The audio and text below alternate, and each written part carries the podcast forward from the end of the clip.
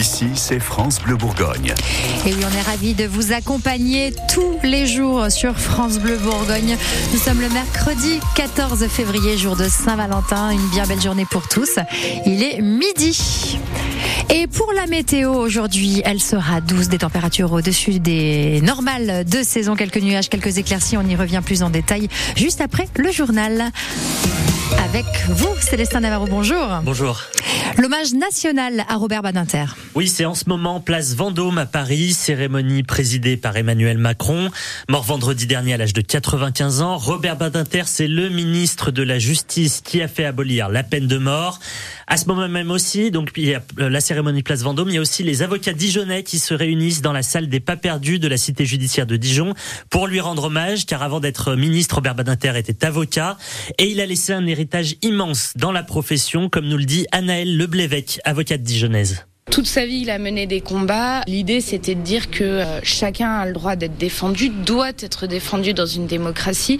Il a toujours porté ça en expliquant que quand il défendait une personne, c'était pas le crime qu'il défendait. Chaque personne doit être réhumanisée dans un procès pénal malgré son crime. Donc c'est vraiment ça qu'on nous apprenait le plus important. Et d'un point de vue beaucoup plus concret, les avocats, euh, l'héritage, il est aussi ne serait-ce que dans le serment. Il a fait modifier le serment et les obligations des avocats pour qu'on ne soit plus euh, au pouvoir euh, exécutif, notamment parce que l'ancien serment, euh, il y avait euh, certaines obligations qui, qui pouvaient s'apparenter à une soumission au, au pouvoir exécutif, ce qui est plus du tout le cas maintenant. Emmanuel Macron, donc place Vendôme à Paris. Emmanuel Macron favorable à l'entrée de Robert Badinter au Panthéon. Nouveau feu vert pour l'inscription de l'IVG dans la Constitution. La commission des lois du Sénat ne s'y oppose pas. Il y a deux semaines, les députés ont voté largement pour garantir l'accès à l'interruption volontaire de grossesse en l'inscrivant dans la Constitution. Le Sénat, majoritairement à droite et au centre, doit encore se prononcer. Les débats au Sénat pour réviser la Constitution commencent le 28 février. Et y aura-t-il des trains pour partir en vacances? Les contrôleurs de train sont en grève dès demain jusqu'à lundi et les syndicats annoncent une grève très suivie entre 7 et 9 contrôleurs sur 10. La CGT Cheminot et Sudrail appellent à cesser le travail pour des meilleurs salaires. Ce matin, Christophe Faniché, le PDG de SNCF Voyageurs, a fixé un objectif, faire circuler au moins un TGV sur deux, mais aussi trois autres priorités, Sonia Gobry. La première, assurer les départs et les retours vers les stations de ski. Sur ce point, le PDG de SNCF Voyageurs se dit très confiant. Ensuite, qu'il y ait autant de trains Ouigo que d'Inouï, parce que, je cite, les budgets modestes doivent être tout autant considérés. Et enfin, la troisième priorité, en cette période de vacances scolaires, la SNCF va faire son maximum pour que tous les enfants puissent voyager avec son service junior et compagnie.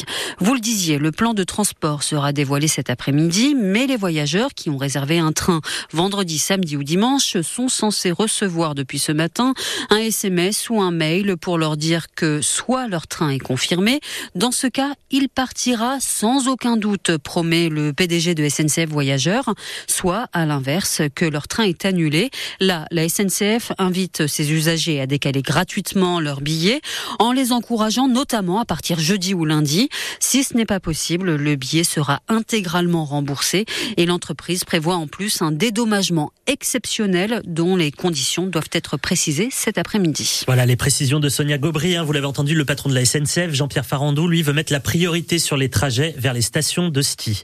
Suite à la colère agricole, le préfet de Saône-et-Loire, Yves Sédi, organisé ce matin à la préfecture une rencontre entre les syndicats d'agriculteurs et les acteurs de la grande distribution.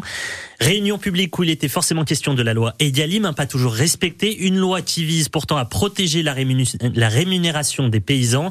Et la Cour des comptes a enquêté et révélé ce matin que les infractions à la loi Edialim n'ont pas été suivies, n'ont été suivies d'aucune sanction, notamment dans la filière bovine. La Cour des comptes qui préconise donc la création d'une plateforme de signalement votre permis directement dans votre téléphone à partir de d'aujourd'hui. La version dématérialisée du permis de conduire est généralisée à toute la France. C'était seulement dans trois départements pour l'instant. Et pour l'avoir, il suffit d'en faire la demande et d'avoir une carte d'identité électronique.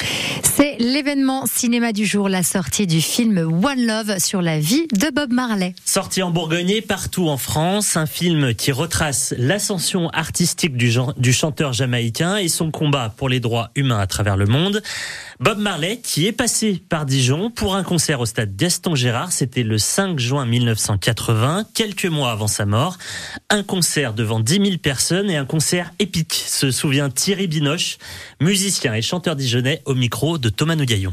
Oui, il devait se produire en première partie de Bob Marley. Finalement, ça ne s'est jamais fait.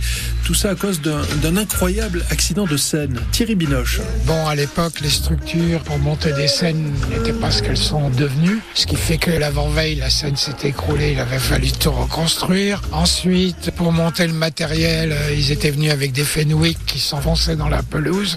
Enfin bref, ça a pris énormément de retard, ce qui fait que pour gagner du temps, ils ont enlevé la première partie. petite consolation pour Thierry Binoche l'après-midi de ce 5 juin 1980, il a eu la chance de jouer au foot avec Bob Marley sur la pelouse de Gaston Gérard et il se souvient d'une soirée inoubliable, d'un concert incroyable. Bah, il était en plein dans sa gloire, c'était vraiment fantastique. Le concert était extraordinaire. On est parti ailleurs là avec lui. Hein. Avec ce concert mythique de Bob Marley, Dijon est devenu l'espace d'une soirée la capitale mondiale du reggae. Euh, Daniel Linuezza, l'organisateur du concert, a des images bien précises qui lui reviennent en tête. Au-dessus de la il y avait un magnifique nuage de fumée comme j'avais jamais vu.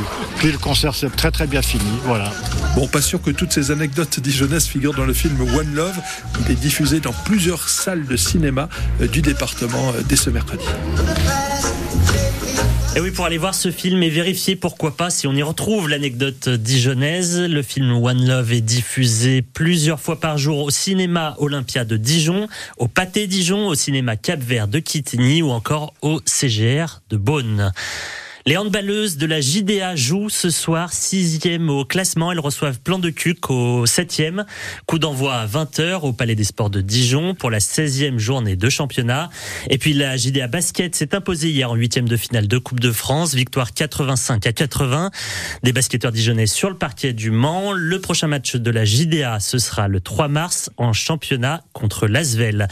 Il y a de la Ligue des champions de foot ce soir. Le PSG reçoit les Espagnols de la Real Sociedad en huitième de finale aller.